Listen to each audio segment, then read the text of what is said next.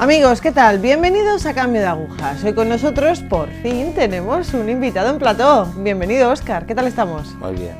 Bueno, Óscar, eh, voy a hacerte una pregunta que jamás hago en este programa. ¿Te criaste en una familia católica? A medias. Vaya. Sí y no, porque bueno, mi abuela y mi abuelo sí, pero mis tíos, que me crié con mis tíos, pues eh, poco, poco. vale. ¿De dónde eres? De Colombia. Bien, genial. Vamos a avanzar un poco en el tiempo. Avanzamos hasta la juventud, por ejemplo. Sí. ¿Cómo crees que era tu juventud? Bueno, como un chico normal, pero tratando de destacar, un poco loco, queriendo sobresalir sobre, sobre los demás, eh, eh, sintiéndome como el, eh, el mayor de todos. Y dentro de lo que vivía, que estaba en un grupo juvenil, pues quería destacar, destacar, pero también vivir esa locura de la juventud. Vale, y por ejemplo, en ese momento, claro, no tenías ningún contacto con Dios, ni con la iglesia. Sí, en la juventud sí. Ah, la juventud sí, Sí. espera, espera. Ah, pues cuéntanos, ¿eh? Pertenecía a un grupo juvenil y, y yo me crié en una parroquia de, de la Compañía de Jesús. En el barrio estaba esa parroquia y empecé siendo, haciendo, bueno, formándome en la catequesis para la comunión y luego ya me quedé. Me quedé con ellos siendo monaguillo. Yo veía a los monaguillos y quería ser monaguillo. Y fui monaguillo. Luego estuve en el grupo juvenil. Luego participé de las catequesis. Estuve en formación de catequesis tres años. Y, y así, hasta que fui, fui deseando introducirme un poco más y estuve a punto de, de- de irme a la compañía de Jesús. O sea, de ser jesuita. Sí, Ah, yo ya me sentí uno más. bueno. ¿Y cómo te sentías con esa llamada de Dios? Bien, contento. Muy contento, eh, deseando, tenía miedo también porque decía, yo, yo siempre vi a mis compañeros, algunos que se fueron antes, y decía, si yo voy, tiene que ser para no volver. O sea, tiene que ser para que el camino que coja no tenga marcha atrás. Y como vi que algunos se regresaron, me, daba miedo a, tomar el, a dar ese paso y volver hacia atrás. Mm, Vale. ¿Esa llamada la tapabas o la ocultabas de algún modo? Sí, porque a mi familia no le gustaba. Vale. ¿Y qué sentías tú ahí? ¿Qué, mm, ¿Cómo luchabas contra esa oposición? Bueno, mi deseo era siempre estar ahí en la parroquia, estar en, en la iglesia y fui hablando con el párroco de, de la comunidad y él me fue introduciendo muy poco a poco. Me llevó a hablar con el, con el padre general y bueno, eh, yo pues, pensaba que la familia no, no, no tenía por qué decidir en estas cosas, pensaba que, que tenía que seguir adelante era yo. Vale, la situación exterior, la situación social, los amigos, el grupo en el que te movías, ¿tapaba esa vocación? Sí, porque quería también estar bien con ellos, quería vivir como ellos y, bueno, decirles, oye, que yo quiero ser eh, jesuita o algo así, pues al principio era un poco duro porque también iban a empezar como a decir, bueno, este está loco, si su vida no es para ser un jesuita ni nada de eso. ¿En algún momento después de esta llamada te alejas de Dios? Sí, Vale, cuéntanos un poco esto. conocí a mi mujer, no, no le echo culpa a ella, ¿no?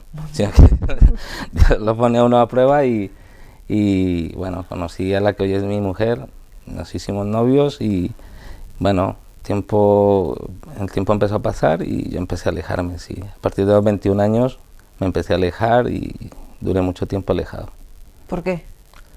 Bueno, eh, comencé a buscar otras cosas que me llenaran y empecé a apartarme de lo que era importante, que era... ¿Esas cosas te llenaban, te daban paz? ¿Qué cosas?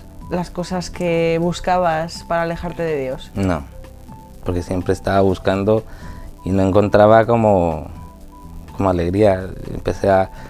Me, me- me metí en un curso de arbitraje, estuve de árbitro de fútbol, entonces me ocupaba los domingos, los sábados, todos los días. Dedicaba mucho tiempo al trabajo, me iba por la mañana, no tenía horario de vuelta. No, o sea, era por ocupar espacio, Ya.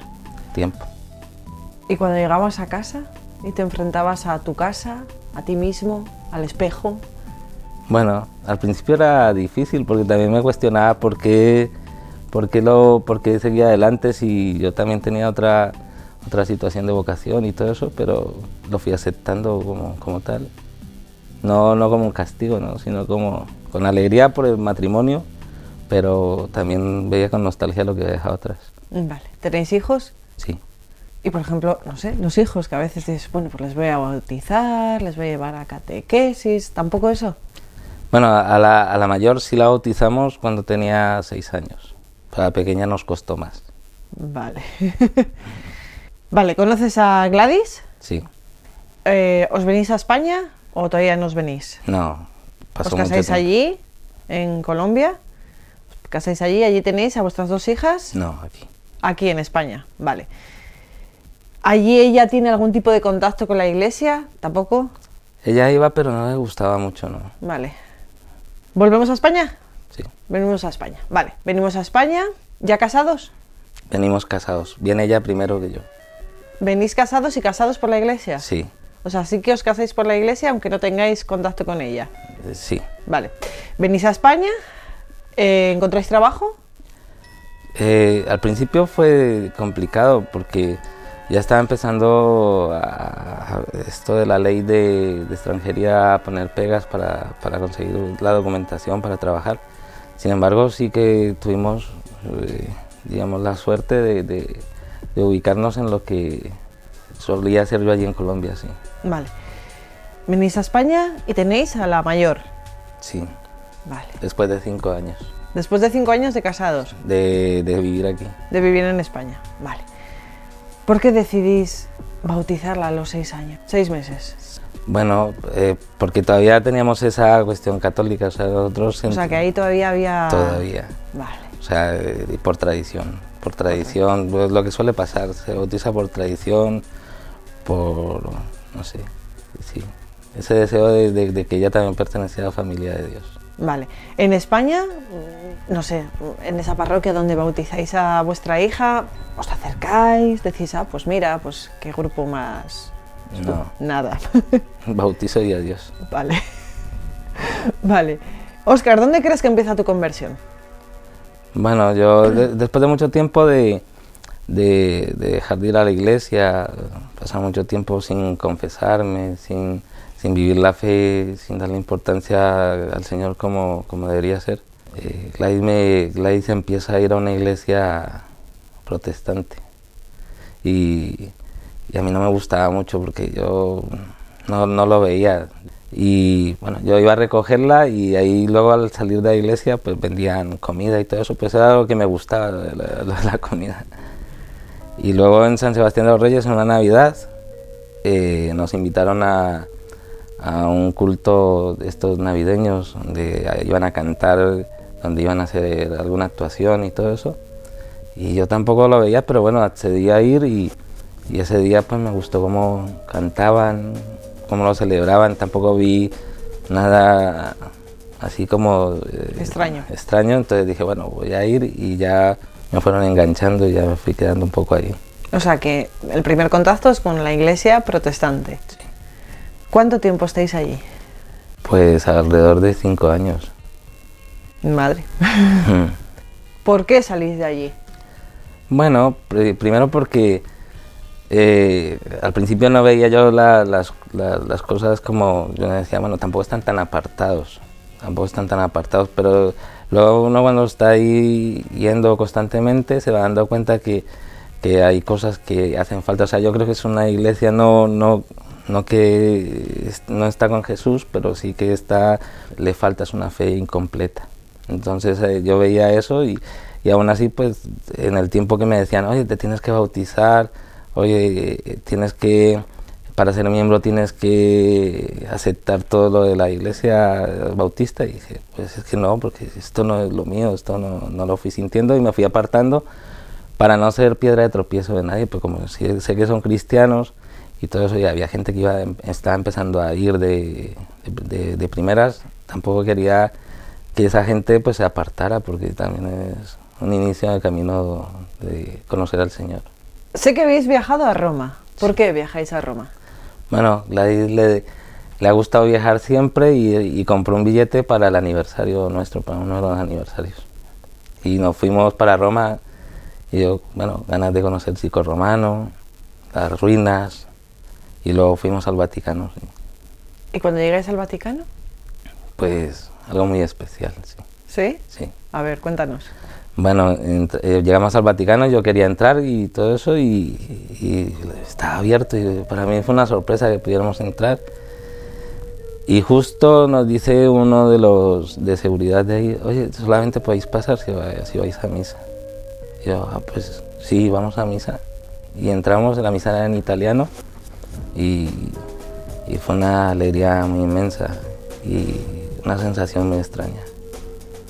Cuéntanos, cuéntanos esa extrañeza. Bueno, cuando, cuando fuimos saliendo, eh, yo sentí que el Señor me dijo que tenía que volver a casa. Cuando ibais saliendo, o sea, estuvisteis O sea, toda la Eucaristía y cuando sales, Sí, sin salir de la iglesia, estando ahí, ya terminó la misa y no te escapes. sí, dijo, tienes que, tenéis que volver a casa o tienes que volver a casa. ¿Cómo se lo expresas a tu mujer? Bueno, ella eh, eh, fue la que me invitó a la iglesia bautista, pero tampoco volvió. O sea que eh, la- yo creo que la, la misma sensación que tuve yo de, de estar ahí en Roma la vivió ella. Y yo le dije, yo no puedo seguir en la iglesia bautista porque el Señor me ha dicho que tengo que volver a casa y, ella sí que me apoyó en todo esto. Y me dijo, si es así, Volvéis a España de este viaje. ¿Y cómo inicias este volver a casa? Bueno, empiezo, tengo una parroquia ahí al lado de casa, muy cerca, de los padres agustinos recoletos, y empezamos a ir a misa los domingos. Eh, empiezo a dejar ya de ir a la otra iglesia y comencé a hablar con el párroco de ahí para bautizar a Gabriela, que ya tenía tres añitos. Y bueno, tenía menos de tres años. Está- eh, estábamos en el- y ya empecé a hablar para bautizar a Gabriela. Y era el deseo de ir a la misa los domingos. En principio los domingos, no íbamos ningún otro día más. Sin nadie, quiero decir, sin un grupo de acompañamiento, simplemente ibais vosotros como familia los domingos a misa. Sí, Seguro que la parroquia tenía alguna cosilla. ¿No te llamaba la atención, pues no sé, un grupo de referencia, Sí. un grupo de catequesis? sí la, la verdad que desde que se bauti- bautizamos a Alejandra, y a mí me sorprendía mucho eso, eh, siempre nos recibían con mucho cariño. Sobre todo los del coro, porque siempre solía, a mí siempre me ha gustado música y nos sentamos al lado de- del coro. Y se acordaban mucho. A mí lo que me sorprendía era que de, de- de no ir durante años, o un año, una vez al año, se acordaban de nosotros y la saludaban a ellas con un cariño muy especial y decía, pues ¿cómo puede ser esto posible? El mismo párroco era Alejandra por aquí y todo eso, y, y eso yo decía, pues esto qué cosa tan especial, ¿no? Que se acuerden, aún siendo uno un visitante muy, muy, muy, muy raro aquí. ya. O sea, que tú sentías acogida. Sí. ¿Cómo va cambiando vuestra vida? ¿Cómo va cambiando tu vida? ¿En qué se transforma? Si yo estoy allí contigo y te conozco desde hace 10 años, ¿cómo sé yo que tu vida está cambiando? Bueno, yo creo que era más eh, continua la visita a la parroquia y una vez nos hablaron de una marcha mariana y nos fuimos a esa marcha, pues a nosotros nos encantó. Entonces yo ya tenía el deseo, yo decía, quiero, quiero ir, quiero colaborar, o sea, no quiero ser un simple asistente, sino ir y participar, pero no, no lo hice, ¿no? ¿Por qué? ¿Ah? ¿Por qué?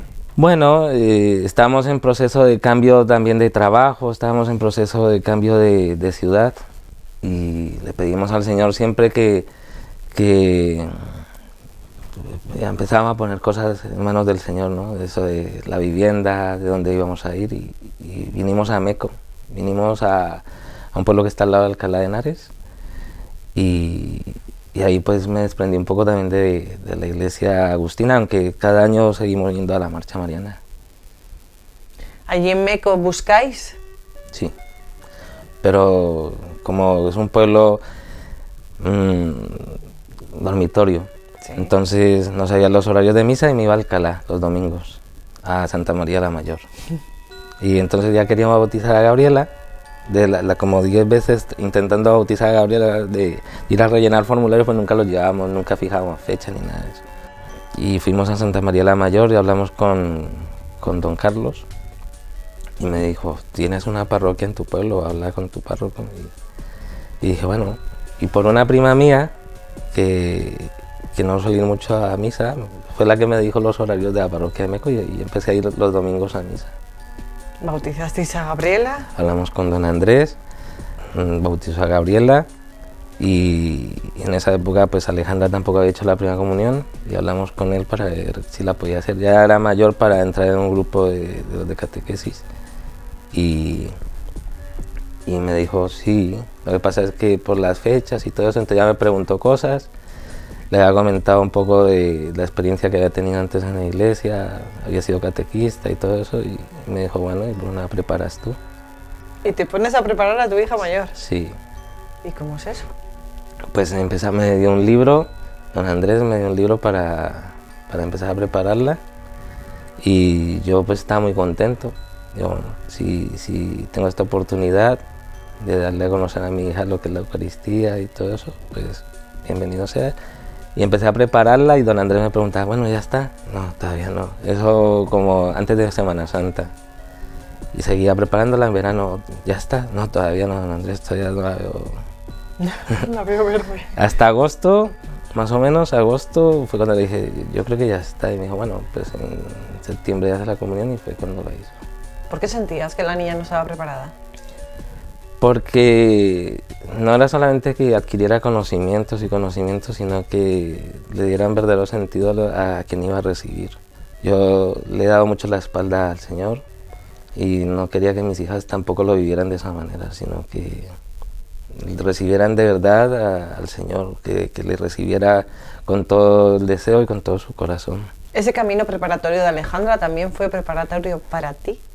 A mí me ayudó porque ahí empecé a trabajar, bueno, a trabajar, ¿no? a, a participar de las actividades de la parroquia. Cuando Alejandra hizo su comunión, don Andrés me dijo, "No, ahora no te escapas, ahora me puedes ayudar a preparar a otros niños y ya me quedé en catequesis.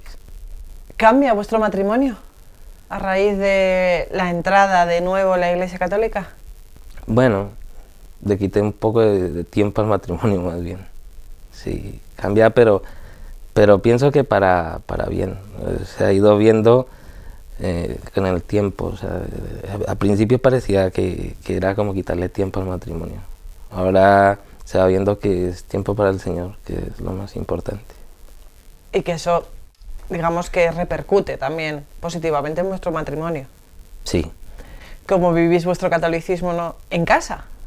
Pues ya oramos en casa. Alejandra después de, de un de un- sí, ¿Campamentos? de un campamento, después de un campamento con las siervas del hogar de la madre, vino muy cambiada y, y entonces ya empezamos a hacer rosario juntos en casa, empezamos a orar eh, los cuatro en familia y bueno, eh, eso eh, no se puede parar porque si no, yo cada vez que dice mi, mi hija, papá, vamos a hacer la oración de la noche, aunque no tenga ganas voy porque digo, ¿qué ejemplo le voy a dar si no lo hago? Ya.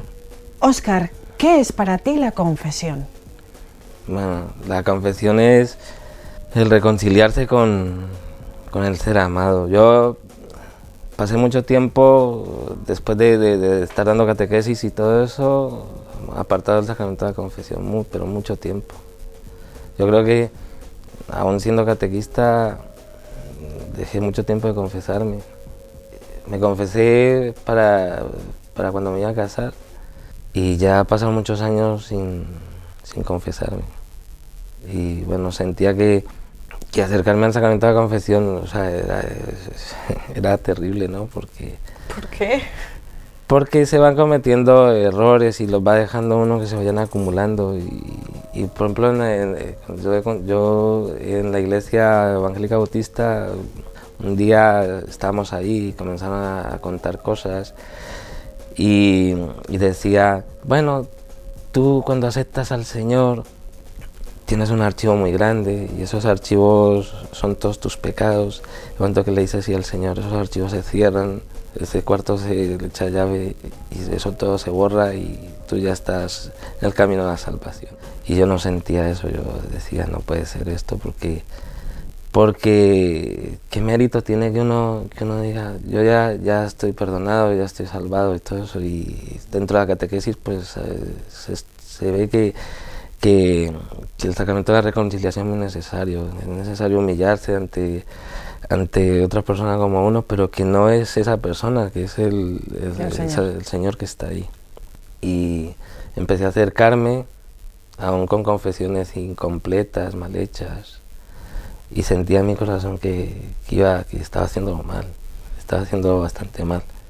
Y comencé a coger la, el sacramento de la reconciliación más continuamente y decía, tengo que hacer un examen de conciencia mejor, tengo que confesar las cosas que me están alejando del Señor de verdad. Y aún así, con todo esto, sigo sintiendo muchas veces que me falta, me falta todavía sinceridad, me falta abrirme más al Señor. Cosas positivas de ser católico. Tienes ahí las cámaras. Cosas positivas. Les tienes que convencer. Bueno, yo al principio cuando, cuando decían no debemos juzgar a otras iglesias por, por porque son cristianos y siguen el mismo Dios y, y me he dado cuenta que, que no, que son las otras, la, otra fe no es que yo la critique, pero es una fe incompleta. No seguimos al mismo Dios cuando no aceptamos a, a, su madre como nuestra madre, mm, cuando no aceptamos que Jesús es verdadero Dios y es verdadero hombre. No, no aceptamos la misma fe, sino aceptamos la Eucaristía. La Eucaristía como alimento para nuestra salvación. No podemos pensar que la Eucaristía es un símbolo, sino que es verdadero alimento y estamos recibiendo, estamos siendo sagrarios del Señor, entonces positivo pues todo.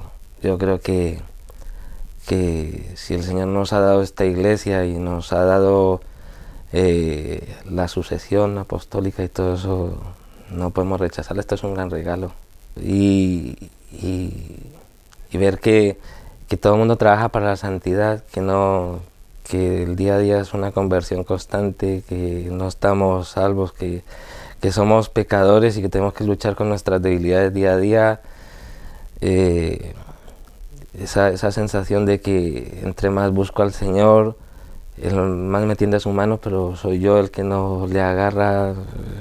Eh, es, es ese deseo de seguir adelante y de ponerlo a Él por encima de todo. Ya está. Amigos, vivir la fe sin tibiezas y sentir que, aunque nos alejemos, siempre podemos volver. Y el Señor siempre nos acoge, nos abraza. Óscar, gracias. Gracias por estar hoy aquí.